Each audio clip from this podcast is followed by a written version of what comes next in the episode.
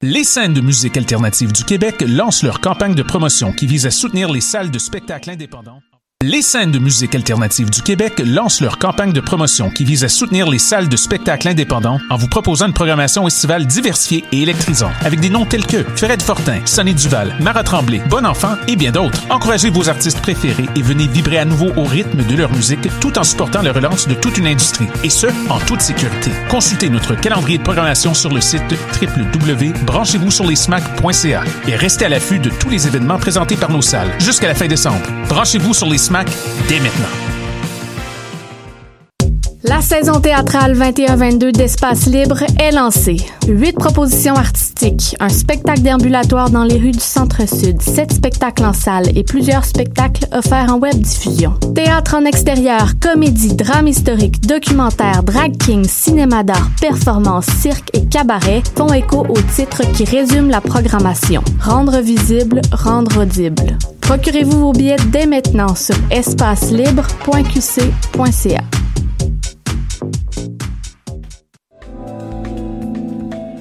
Je soutiens la réussite des jeunes. J'assure la sécurité alimentaire. Je facilite l'accès à un logement convenable. Je brise l'isolement social. Je bâtis des milieux de vie rassembleurs. J'aide une personne sur sept dans le Grand Montréal. Je donne à la campagne Centraide UCAM.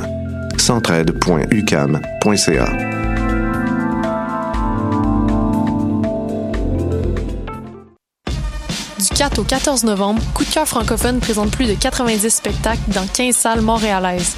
Place à l'audace et aux découvertes avec Diane Dufresne, Ariane Roy, Valence, Connaisseur Ticazo, Command de bord, Mike Zup, Thierry Larose, Fudge, Calamine, Gab Paquet, Twenty Sum, Marie-Claudel et tellement d'autres. Pour tout savoir, consultez coupdecoeur.ca. Coup de cœur francophone, une invitation de SiriusXM.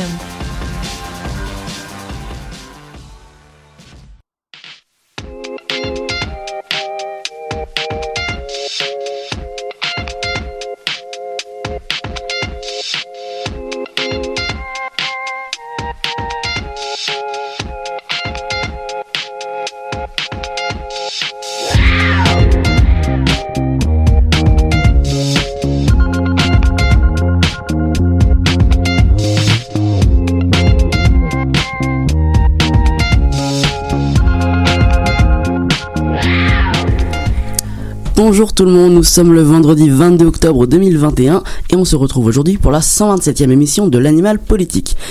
Ça y est, déjà la mi-session, le temps passe vite et chers auditeurs, chères auditrices, on a beaucoup de choses à vivre encore ensemble. Avant de regarder vers l'avenir, je vous propose de faire un virage à 180 degrés sur l'actu. Je sais, la rentrée c'était en septembre, c'est déjà très loin, mais revoyons ensemble ce qui s'est passé depuis plus d'un mois et demi. Enfin très loin, c'était quand même il y a juste un mois et demi, ça va. Mais depuis, il y a eu les élections fédérales à 600 millions de dollars, pour rien, selon certains. À l'époque, on avait parlé du vote des jeunes, des conséquences à l'échelle planétaire, ou encore des enjeux environnementaux. En parlant d'environnement, on évoquait il n'y a pas si longtemps l'implication du Premier ministre québécois François Legault dans la COP26, qui se tiendra donc en novembre. On a eu de gros débats dans le domaine de l'éducation autour de la pesée dans les écoles, de la distribution de produits hygiéniques. L'international n'est pas en reste. On a parlé de la libération euh, des deux Michael euh, Meng Wanzhou ou encore de la CEPAC en Amérique du Sud, sans oublier évidemment le succès fulgurant de Squid Game en culture. Alors avant une petite pause de mi-session, l'équipe vous propose une petite dernière dose, non pas de vaccin mais d'information. Aujourd'hui, on reviendra sur les annonces du gouvernement Legault autour des garderies. On évoquera les difficultés pour obtenir un médecin de famille. Et enfin, on se penchera sur une importante rencontre entre le gouvernement russe et les talibans.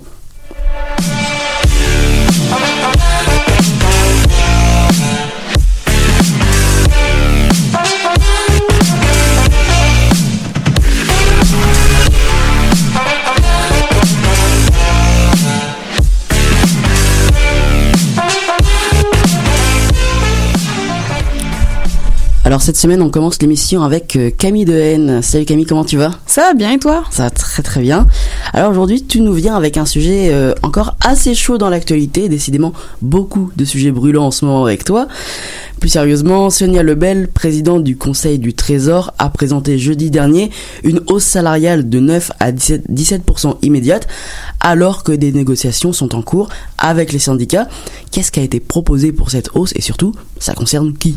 Alors ça concerne les éducatrices des CPE, donc les centres à la petite enfance, mais aussi les éducatrices des garderies subventionnées par le gouvernement. Donc normalement, sans cette hausse prévue, une éducatrice qualifiée gagne 19 dollars de l'heure aux premiers échelons et peut gagner jusqu'à 25,18 dollars de l'heure au dixième et dernier échelon. Mmh. Donc l'augmentation du salaire par heure annoncée euh, finalement qui va être pour peut-être avril 2022 par le gouvernement de Legault, porterait le salaire minimum à 21,38 dollars en échelon 1 et ça pourrait aller jusque 28,31 dollars quand on arrive au dixième et dernier échelon. Ok, donc on va dire que c'est déjà ça, ça reste un geste du gouvernement, mais euh, est-ce que tu sais comment ça a été perçu? Du côté, euh, ouais, ça a été quand même qualifié de cadeau empoisonné et un Hmm. affront envers les négociations qui sont en cours. Euh, le gouvernement a également proposé de monter à un salaire, ou plutôt une prime, de 22,27 dollars de l'heure au premier échelon jusqu'à 29,20 dollars au dernier échelon. Le problème, c'est que, euh, en fait, ça, ça concerne si tu veux monter à 40 heures. Mhm. Donc les éducatrices ont annoncé qu'elles se sentaient déjà exténuées. Euh, le journal de Montréal a d'ailleurs compilé quelques commentaires parmi 1500 éducatrices syndiquées et parmi euh, 800, et 800 éducatrices non syndiquées qui ont été sondées en fin de semaine par la centrale des syndicats du Québec. Donc tu peux retrouver par exemple euh, Je suis épuisée et fatiguée de justifier l'importance de mon travail. Sincèrement, mettez-vous à notre place et venez passer une journée avec nous. On a eu également des, un 40 heures pour moi, c'est impossible psychologiquement et physiquement. Ce travail demande une grosse charge mentale et émotionnelle. C'est un travail très physique aussi. Donc c'est ça, on parle de jeunes enfants, ça demande de l'énergie, ça demande du temps, ça demande de la patience, de l'attention. Euh, S'ils sont mis là, c'est pour que ça éveille leur sens. Mhm. Donc forcément, euh, si t'as plusieurs enfants en plus, euh, bah, l'éducatrice, tu sais, elle est un peu tirée un peu de chaque côté. Sous là. pression, faut- quoi. Voilà, il faut que je me charge de telle chose, je me charge de tel enfant, il faut que j'aide à faire ci, à faire Mhm. ça.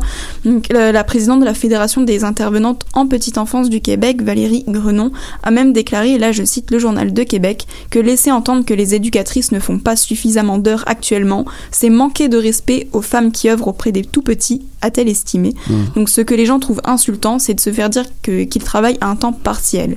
Les 40 heures permettraient également par contre de pallier à la pénurie de main-d'œuvre qui touche de plein fouet le secteur de la petite enfance, puisque, on le rappelle, selon les chiffres du ministère de la Famille, 790 éducatrices ont quitté le réseau en 2019-2020. Wow. Donc c'est notamment d'ailleurs au salaire, aux conditions.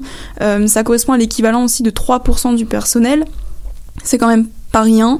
Euh, D'un autre côté, est-ce que c'est vraiment humain de faire un 40 heures par semaine avec des enfants qui sont quand même petits, avec tout ce qu'il y a à gérer Donc Beaucoup de euh, responsabilités. c'est ça.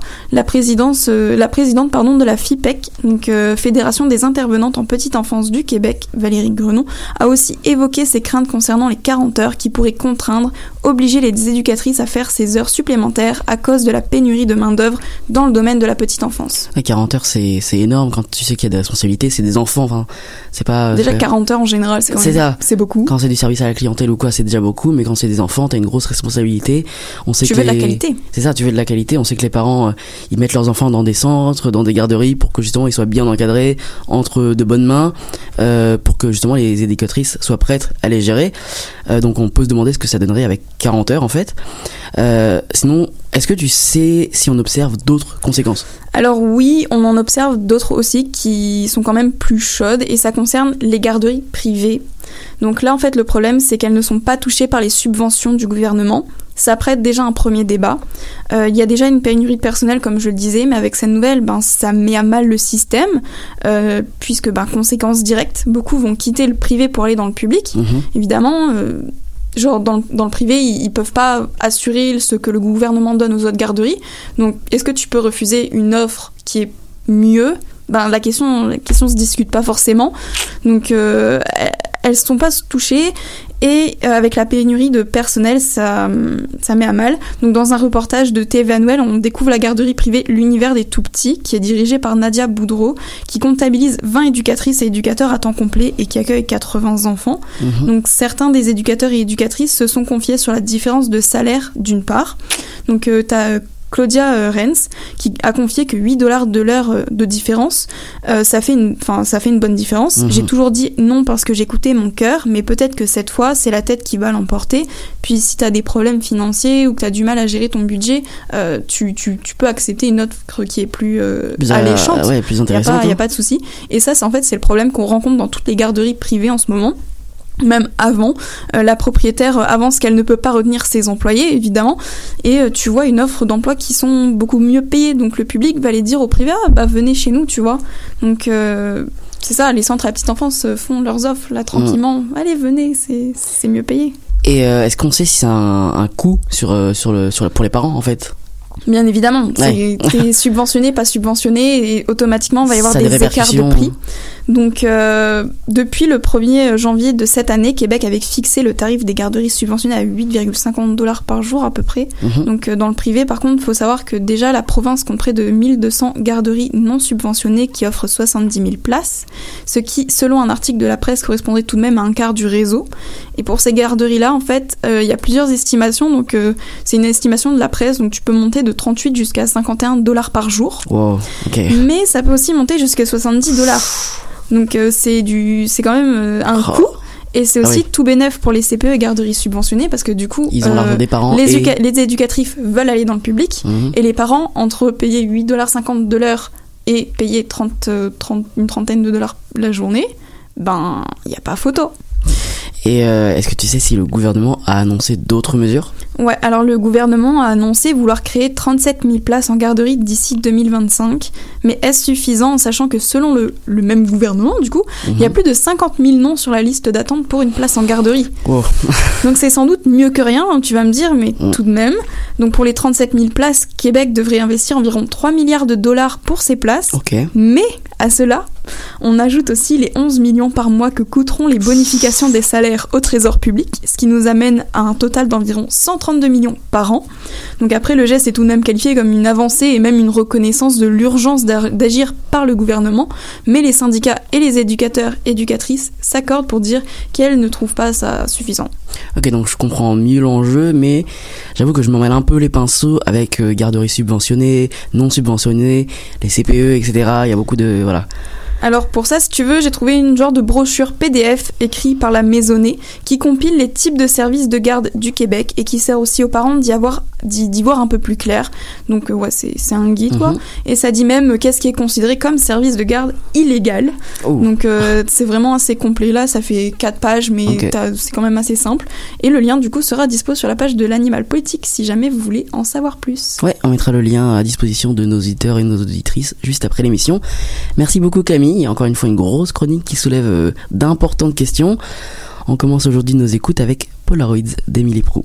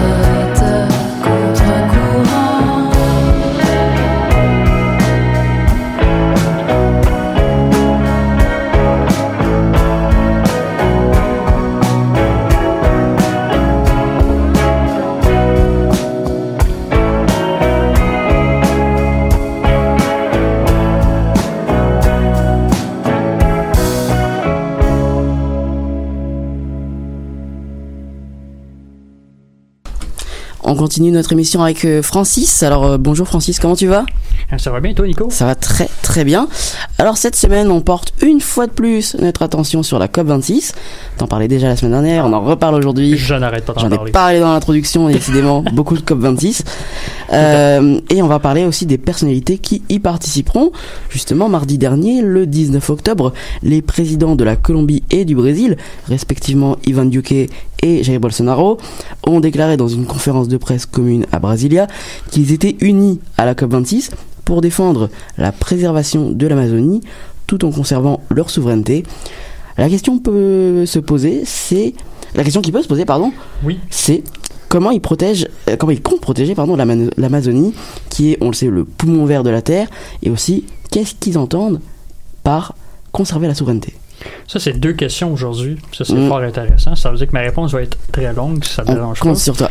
Vas-y, fais-toi plaisir. Parfait, j'y vais. Afin de préserver l'Amazonie, Ivan Duque a mis sur pied l'opération Artemisa en 2019. Mhm. Il s'agit ici d'une opération militaire visant à chasser les narcotrafiquants des territoires protégés. Ces narcos s'installent illégalement dans l'Amazonie et pratiquent la déforestation pour faire de la place à leurs usines de coca. Des groupes armés dissidents des forces armées révolutionnaires colombiennes, qui est un vieux groupe armé qui Les FARC. veulent, euh, exactement, Mhm. qui, qui veulent renverser le gouvernement depuis, je pense, une quarantaine d'années. Mhm. Euh, c'est ça, eux autres, euh, ils ont rejeté le- les accords de paix conclus en 2016 avec le gouvernement central et encouragent des fermiers à se faire de la place dans la grande forêt pour élever du bétail. Quand je dis faire de la place, évidemment, c'est brûler. Raser. Raser Mhm. brûler. Donc, euh, pas de possibilité de replanter. Donc, c'est très néfaste pour l'environnement. Mhm. L'opération Artemisa chercherait aussi à les déloger, euh, les fermiers, pas juste euh, les FARC et les fermiers, selon le vice-ministre de l'Environnement, Francisco Cruz. Pour ce qui est du Brésil de Jair Bolsonaro, un climato-sceptique notoire. Mm. Qu'est-ce qu'il fait à la COP 26 Ouais, Bonne fort question. intéressant de voir qu'est-ce qu'il va dire.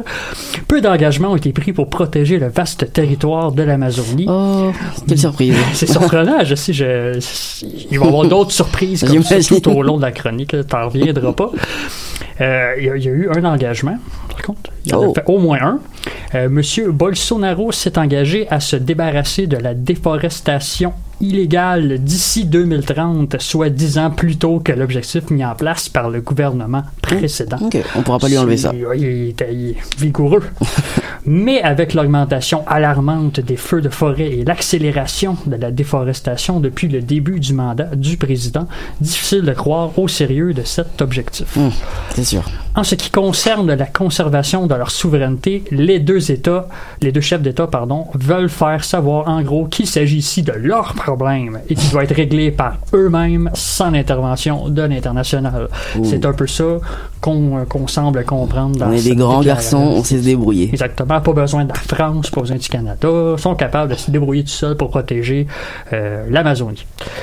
Jair Bolsonaro a rappelé en conférence de presse que la forêt d'Amazonie est un territoire souverain. La forêt n'est pas l'héritage de l'humanité ou le poumon vert de la planète, des concepts fabriqués par des médias internationaux sensationnalistes selon lui. Il ajoute que ceux qui colportent de tels concepts fallacieux agissent de manière irrespectueuse et dans un esprit colonialiste. Et voilà, Ouh là là. des propos incendiaires, on fout le feu partout. explosion, explosion. Euh, bon, heureusement qu'ici, à l'animal politique, on aime démonter des- des- pardon, des déclarations plus folles les unes que les autres, comme celle-là, par exemple. Absolument. Surtout toi, Francis. Mon grand. Ça, j'ai commencé à le comprendre. Au lieu de l'attaquer une fois de plus, on va essayer de comprendre Monsieur Bolsonaro, lui euh, qui a décidé de nier l'importance de la forêt amazonienne à l'échelle mondiale.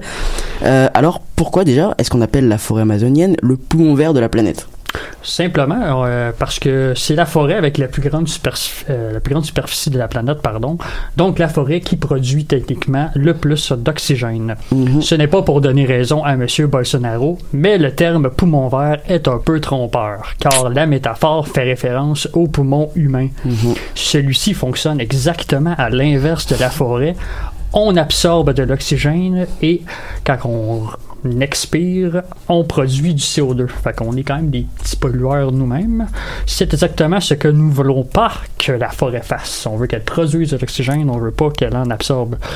Malgré ce petit accroc, on comprend que cette notion de poumon vert vise à mettre en valeur le rôle des grands systèmes végétaux dans la production d'oxygène et l'épuration de l'air, essentiel à tous ceux qui respirent comme moi, toi et tous les gens à cette table. On sent que le chroniqueur santé Francis n'est pas loin. Bien sûr. Encore une histoire de respiration.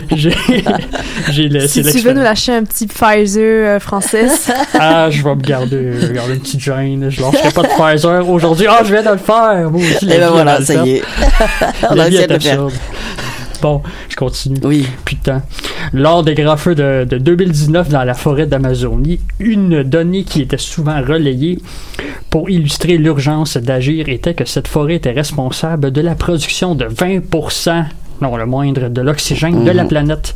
Il faut comprendre ici que cette donnée est basée sur la production totale d'oxygène de tous les systèmes végétaux planétaires. Or, les océans sont également de grands producteurs d'oxygène. Si on compte l'apport des océans dans la formule, la forêt amazonienne produit plutôt de 5 à 10% de l'oxygène planétaire. Ça reste un des poumons verts de la planète quand même, mais avec une proportion un peu ouais. Ouais. Et euh, la forêt amazonienne, c'est pas seulement un acteur important de la production d'oxygène. On peut y trouver plus de la moitié des espèces végétales, animales de la planète, et les scientifiques continuent d'en trouver euh, de jour en jour. Oui. Euh, on sait que la COP26 approche à grands pas. Avec quel bilan environnemental le président du Brésil, Jair Bolsonaro, compte s'y présenter? Un bilan qu'on pourrait qualifier facilement d'assez pathétique et triste Mm. depuis son entrée au pouvoir en 2019. Encore une fois, je sais que je t'apprends rien. Oh non. je vais juste euh, ajouter des, des- des faits à tout ça. Depuis son entrée au pouvoir en 2019, les industries d'ex- d'extraction de matières premières profitent largement des politiques conciliantes de M. Bolsonaro à leur égard pour brûler des zones forestières afin d'y installer leur opération, entraînant une augmentation de 85% de la déforestation par rapport à 2018. Oh. C'est énorme et catastrophique. C'est les deux objectifs que je vais utiliser ici. Je pourrais en utiliser d'autres, mais je pense qu'ils sont déjà très forts. C'est Ouais, deux, deux mots bref. assez forts. On est loin de la de l'objectif euh, fixé en 2030. Oui, on est, c'est ah, une augmentation faramineuse. Cette déforestation amène aussi une dimension sociale au problème, puisque plus de 800 000 autochtones vivent dans les forêts amazoniennes et dépendent d'elles pour subvenir à leurs besoins.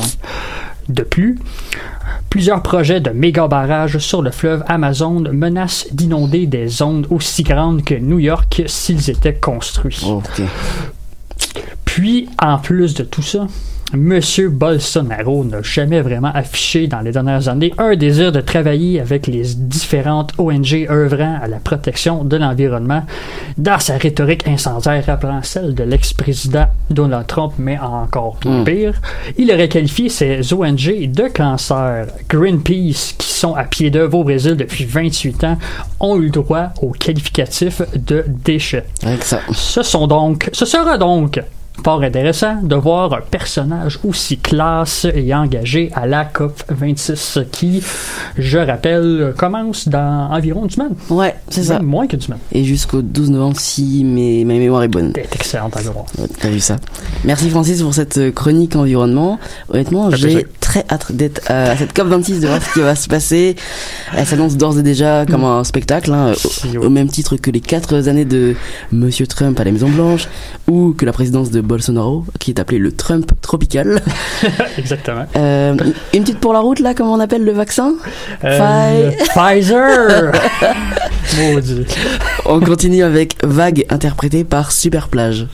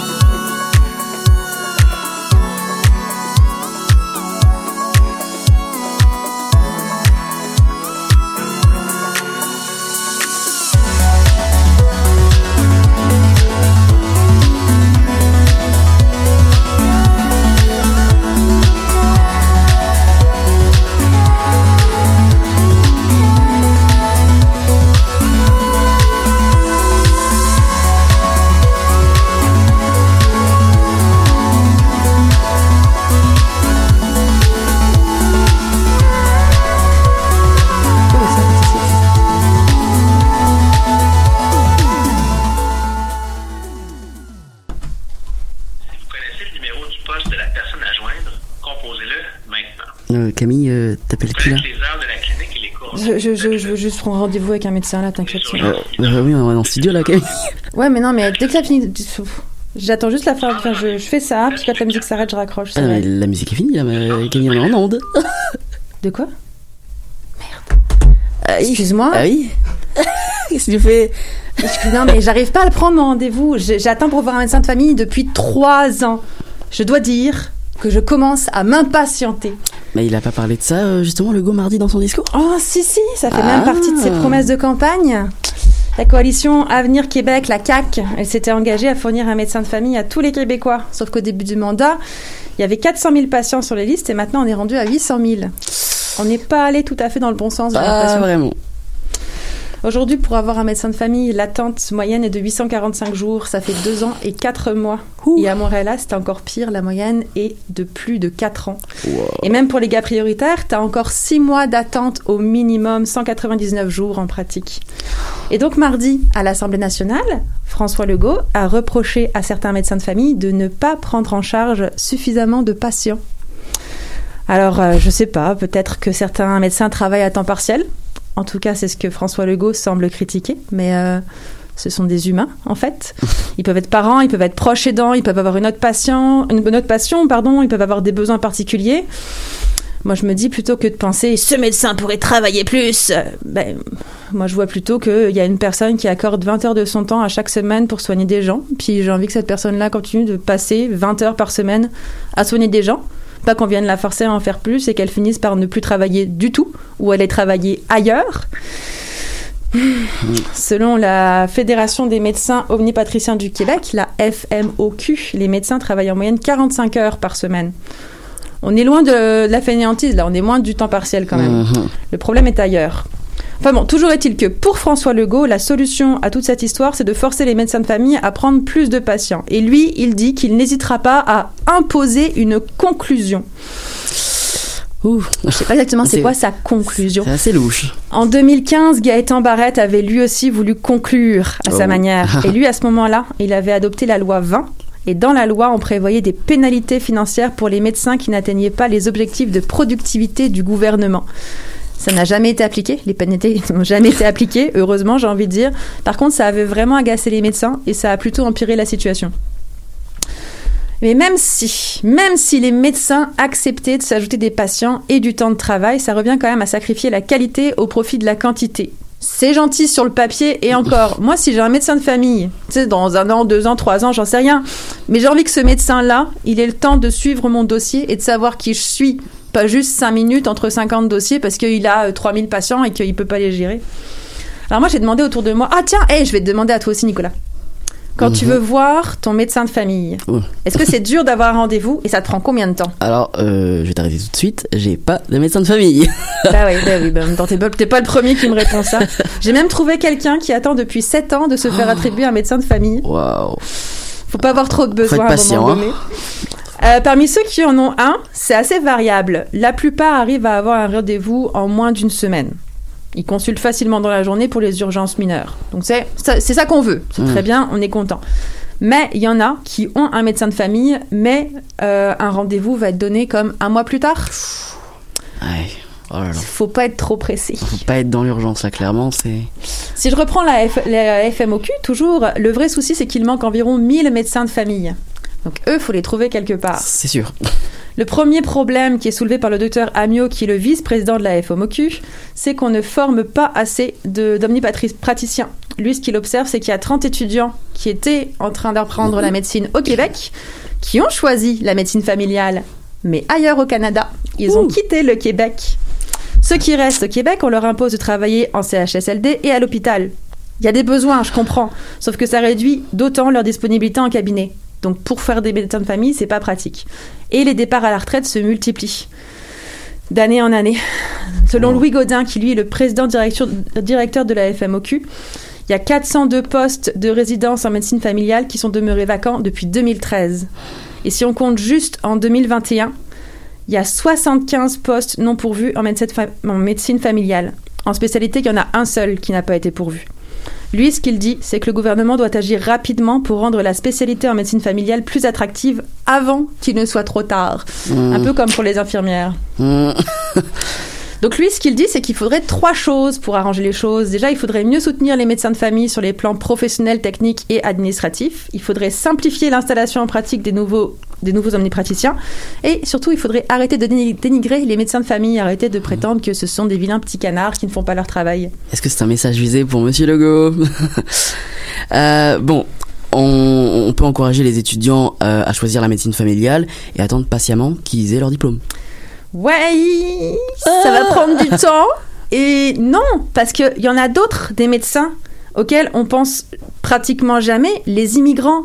Il y a plein de médecins qui immigrent au Québec et eux aussi, on leur complique la vie comme si c'était pas encore assez. Je passe sur les étapes d'immigration, ce n'est pas mon domaine. C'est déjà un parcours du combattant en soi.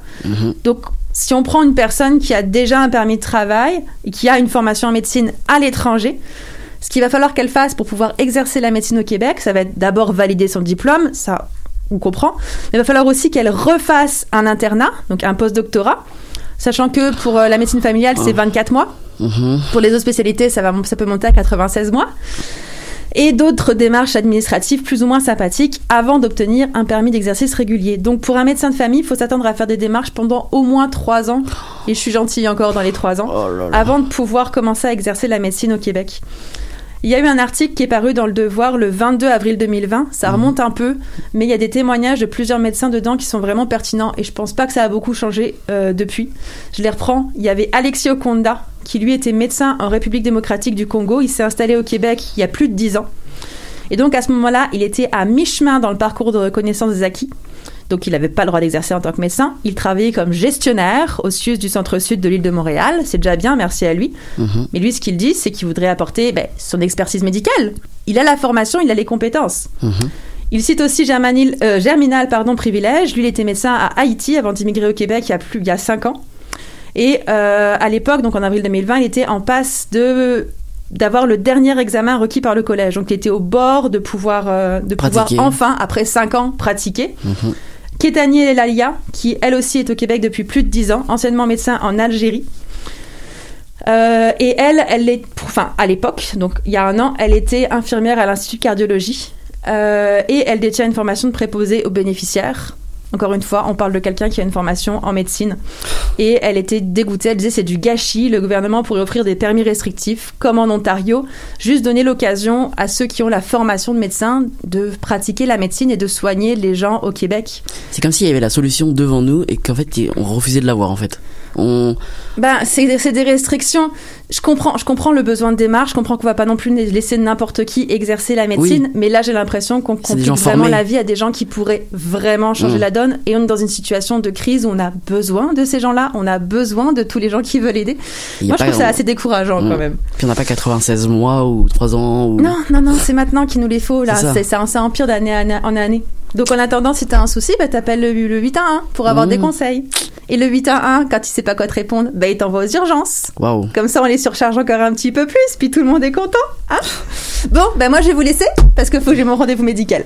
Mais euh, euh, Camille, t'as une chronique... euh, Je t'en fais une dans deux semaines, c'est promis. Mais là, j'ai pas le temps pour ma chronique, je vais voir le médecin.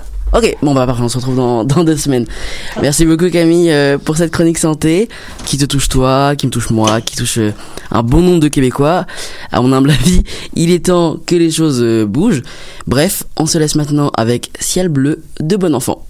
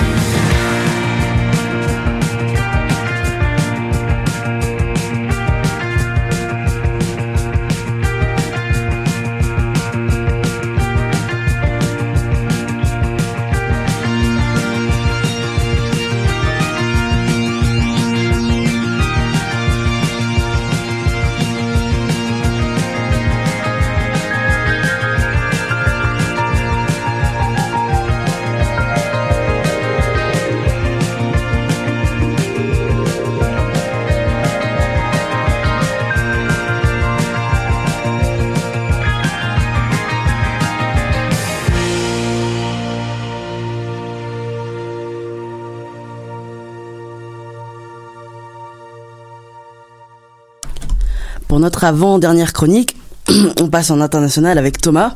Comment ça va Thomas? Ça va très bien et toi? Ça va très bien. Mercredi dernier, non, ça va. le 20 octobre, c'est pas drôle en plus, une rencontre a eu lieu à Moscou entre le gouvernement russe et les talibans. Thomas, on compte sur toi pour nous expliquer un peu plus cette réunion. Oui, ben une rencontre assez euh, assez particulière puis voire euh, historiquement ironique parce qu'on se souviendra, ben pas on se souviendra là, on était aucun de nous était là, mais euh, en 1979 l'URSS avait envahi ça va, besoin d'un médecin de famille toi. L'URSS avait envahi l'Afghanistan en 1979 justement et s'était battu contre les Mujahideen qui, est un groupe qui est proche des, des talibans, mais la réunion a bel et bien eu lieu, c'était organisé par le désormais célèbre Sergei Lavrov qui est le ministre des Affaires étrangères de la Russie. Puis ça marquait un moment quand même assez important pour, euh, pour les talibans parce que c'était une des premières fois où ils agissaient à l'étranger comme le gouvernement de facto euh, de l'Afghanistan.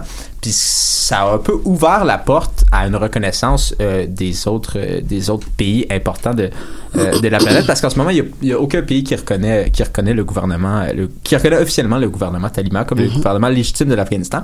Mais la Russie a ouvert cette porte sans déclarer euh, le gouvernement comme légitime. Euh, mais elle a posé des conditions. La Russie a posé des conditions pour une éventuelle reconnaissance. Puis pour ça, il faudrait que le gouvernement de l'Afghanistan se veuille inclusif des différentes tribus et peuples qui composent l'Afghanistan qu'on connaît. Parce que, petite, euh, capsule historique, l'Afghanistan, c'est vraiment un, État, un État artificiel, puis un espèce qui se voulait un État tampon entre les Britanniques qui contrôlaient l'Inde et le Pakistan à l'époque et, et l'Empire russe. Donc, c'est une espèce de de, ramassis, disons, de plusieurs peuples, plusieurs tribus, euh, qui sont pas particulièrement, euh, pas particulièrement alliés. Puis euh, la loyauté de beaucoup, beaucoup d'Afghans est avant tout avant l'ethnie ou la tribu ou le peuple, plus que le gouvernement d'Afghanistan en tant que tel, parce que ça veut pas dire grand chose, ça veut pas dire grand chose pour eux. Euh, par contre, le Kremlin, sans reconnaître le gouvernement taliban, a reconnu le changement de garde qu'il y a eu euh, et a aussi reconnu les efforts du groupe pour assurer une stabilité euh, au pays. Je sais pas si c'est le meilleur moyen d'assurer une stabilité à un pays, mais bon, c'est pas à moi de décider ça. Euh, donc ça, c'est vraiment c'est, c'est une très bonne nouvelle pour les talibans qui font justement leur entrée dans la cour des grands et qui peuvent espérer un jour avoir une reconnaissance, euh, une reconnaissance internationale et de faire fonctionner aussi euh, aussi le pays parce que sans reconnaissance, c'est difficile. Puis on l'a vu euh, quand les talibans ont pris le pouvoir pour la première fois vers la fin des années 90, euh, que c'est difficile de vivre en autarcie pour un pays aujourd'hui. Exactement. Puis quand personne te, quand personne te reconnaît. Donc si je te suis bien, ça représente aussi quelque chose d'important du côté de la Russie. Oui, exact. C'est pas juste c'était pas juste bénéfique pour les talibans, c'était aussi bénéfique pour la Russie. Donc on sait depuis plusieurs années, la Russie essaie de consolider son influence euh, en Eurasie, disons, et au Moyen-Orient. Elle soutient Bachar el-Assad, elle est alliée de la Chine et essaie justement de prendre une place de plus en plus grande euh, dans la région. Un peu en parallèle des déboires euh, des déboires euh, des États-Unis mhm. euh, récemment en particulier le fiasco de, de l'Afghanistan. Donc la Russie veut vraiment essayer d'être un joueur un joueur plus important. On le sait qu'elle hésite peut-être un peu moins que certains autres pays à utiliser son armée, à l'envoyer à l'envoyer combattre des groupes des groupes contre qui elle n'est pas avec, avec, qui des groupes qu'elle aime pas vraiment. puis l'autre chose qu'on peut aussi retenir là-dedans, c'est qu'on semble déceler la consolidation d'une alliance plus grande euh, dans la région parce que lors de lors de, la, réunion, il y avait aussi des représentants chinois, des représentants indiens, pakistanais. Euh, il y avait des représentants de, des vieilles, euh, des vieux pays soviétiques d'Asie, d'Asie centrale aussi. Mm-hmm. Puis justement, c'est la consolidation d'une alliance plus grande, donc de plus petites alliances qui semblent devenir, semblent devenir quelque chose. Donc on pense la Chine et la Russie qui sont déjà alliés. La Russie qui est justement alliée avec tous ces pays-là euh, de, de l'ex-Union soviétique, avec la Biélorussie aussi. Puis on, on sent que ça, c'est en train aussi de s'allier avec l'espèce d'alliance justement de l'Iran et du Pakistan et là peut-être justement de l'Afghanistan. Donc on pourrait avoir quelque chose qui de très gros quand même. C'est ça, on pourrait avoir quelque chose qui part de la Corée du Nord qui est alliée avec la Chine jusqu'à la Syrie, euh, puis qui pourrait vraiment dicter euh, beaucoup des politiques qui ont lieu euh, dans la région dans la région eurasiatique. Puis ça, ça pourrait favoriser le développement de l'Afghanistan si l'Afghanistan s'entend bien avec ça. Puis, puis justement, ça pourrait aussi unir l'Eurasie, comme je disais, sous un même mouvement, un même ordre euh, un même ordre régional. Donc ça, c'est, c'est à voir. On, on, sent que ça se développe depuis, depuis, euh, depuis plusieurs années. Euh, d'ailleurs, pour le, quant au Pakistan, c'est le pays qui est probablement le plus proche culturellement de l'Afghanistan. Euh, puis on sait qu'il y a plusieurs politiciens là-bas qui voudraient que soit reconnu immédiatement le gouvernement taliban. Euh, puis la Chine aussi a pas fermé la porte. La Chine, on sait qu'il gouverne beaucoup par business, même si c'est le plus gros pays communiste au monde. C'est quand même le pays qui prend le plus de décisions euh, avec avec un œil business. Donc la Chine n'a pas fermé la porte non plus à une reconnaissance. Euh, donc voilà. Puis ça, ça s'inscrirait, ça ferait vraiment un combat, encore une fois, un peu comme à la guerre froide, euh, avec, l'Occident d'un côté, une espèce de super alliance orientale euh, de l'autre côté.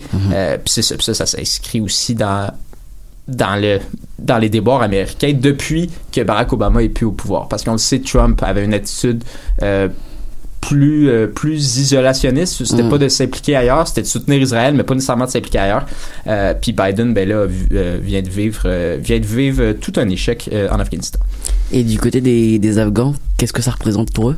Ben, on pourrait penser que c'est pas nécessairement la meilleure chose au monde d'être dirigé par un gouvernement terroriste. Je pense que je pense qu'on peut s'entendre là-dessus. Je On pense est assez d'accord. Qu'il y a plusieurs pays qui, qui sont réticents à reconnaître euh, le gouvernement taliban. Par contre, euh, une reconnaissance, c'est pas juste une déclaration administrative. Puis si on veut euh, envoyer de l'aide en Afghanistan, ben il faut, faut, reconnaître le gouvernement. On peut pas, euh, on peut pas, on peut pas vouloir aider les Afghans qui sont en pleine crise humanitaire en ce moment. Faut le rappeler, là, qui sont vraiment en pleine crise humanitaire. On peut pas envoyer de l'aide étrangère si euh, sans négocier avec le, gouvernement afghan, puis si on le, si on le reconnaît pas, c'est très difficile de le faire. Par contre, ça vient. Pour ça il faut reconnaître que les talibans sont euh, sont aux commandes en Afghanistan, ce qui est euh, ce qui est un- une admission de défaite, puis ce qui est aussi ce qui légitimise beaucoup l'extrémisme l'extrémisme taliban. Puis pour les Afghans, c'est pas nécessairement pour les Afghans, c'est pas nécessairement ce qu'ils veulent. Euh, donc c'est plus compliqué, c'est plus compliqué que juste refuser de reconnaître. C'est un peu la même situation qu'il y a au Venezuela. La- la- L'Occident reconnaît l'opposant à Nicolas Maduro, mais pour envoyer de l'aide, c'est très difficile. Puis les négociations peuvent pas se faire parce qu'ils ne reconnaissent pas le gouvernement de, le gouvernement de Maduro, alors qu'il y a des gens qui sont en train de, de mourir de faim. Donc c'est c'est très particulier puis c'est très difficile euh, de savoir exactement quoi faire. Le président historique veut qu'on ne reconnaisse pas l'Afghanistan, ben, le, le gouvernement taliban euh, en Afghanistan, parce que c'est ça, c'est ça qui a eu lieu quand les talibans avaient pris le pouvoir.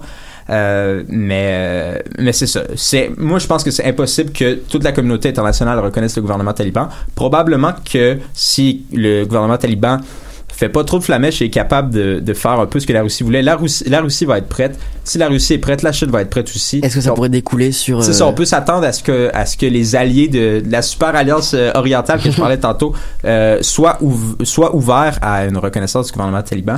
Mais euh, mais à suivre, vraiment à suivre. Puis ce qui est le plus triste là-dedans, c'est que les Afghans sont pris au, sont pris au milieu de ça, au milieu de calculation, euh, au milieu de calculs politiques. Euh, sur euh, de calculs politiques, de calculs religieux, alors que qui, qui ont faim puis qui sont en train de vivre une crise humanitaire et politique. Comme tu dis, à suivre. Merci beaucoup euh, Thomas pour cette chronique internationale qui met de l'avant un sujet dont euh, j'avais encore une fois très peu entendu parler, mais qui est aussi très peu présent dans les médias. Euh, on termine notre playlist du jour avec Sugar de Men I Trust.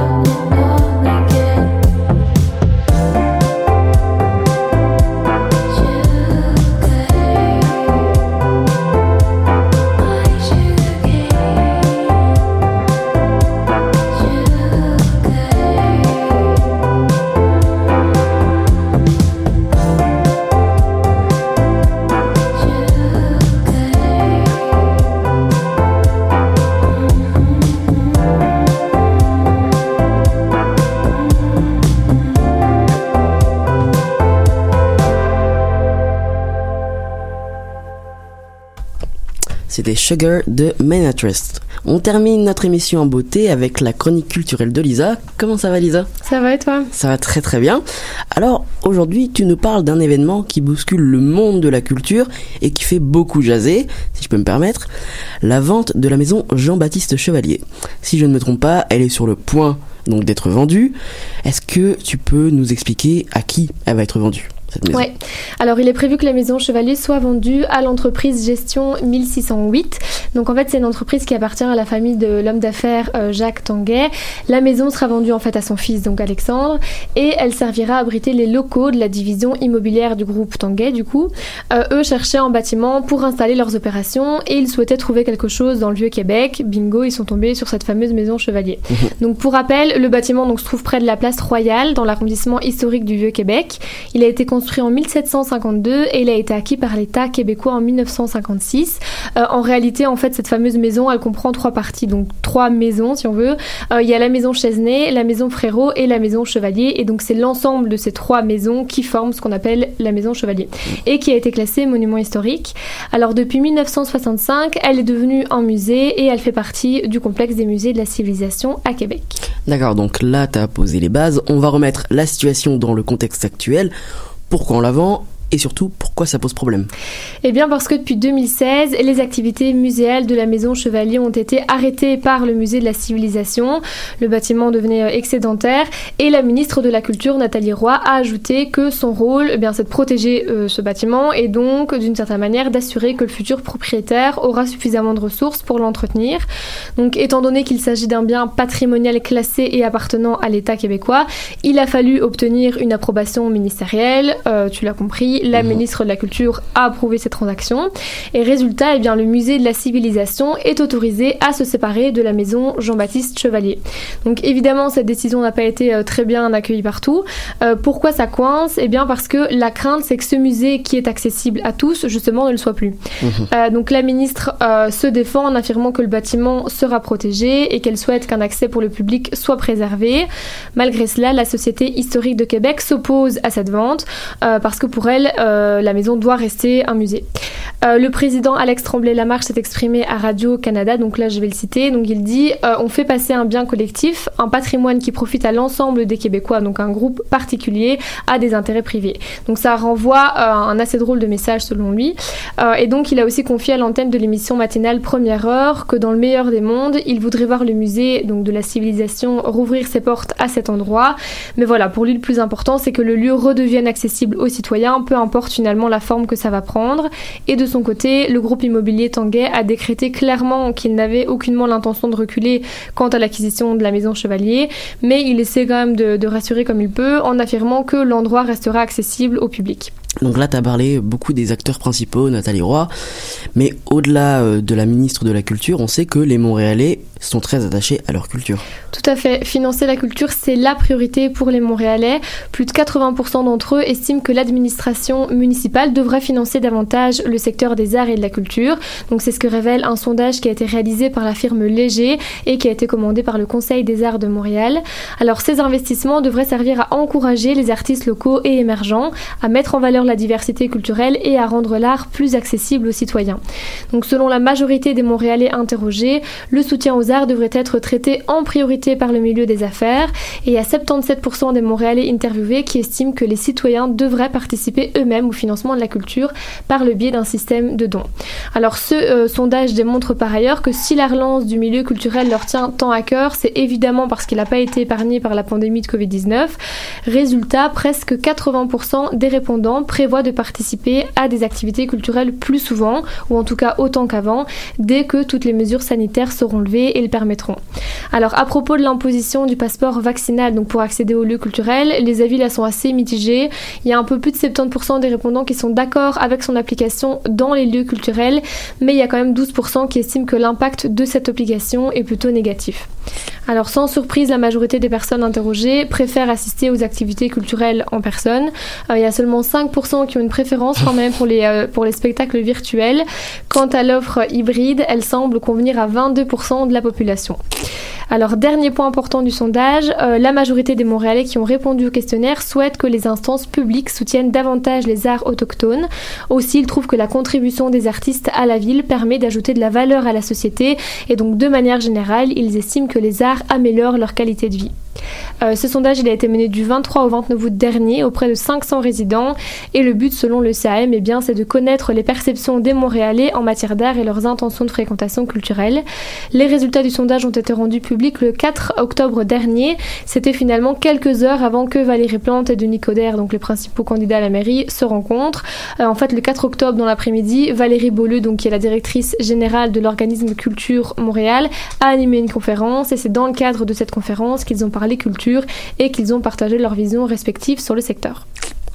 Euh, justement, quelles sont les idées que Valérie Plante et Denis Coderre ont défendu pour le développement de la culture dans la métropole montréalaise Euh, ils ont présenté des plans assez différents.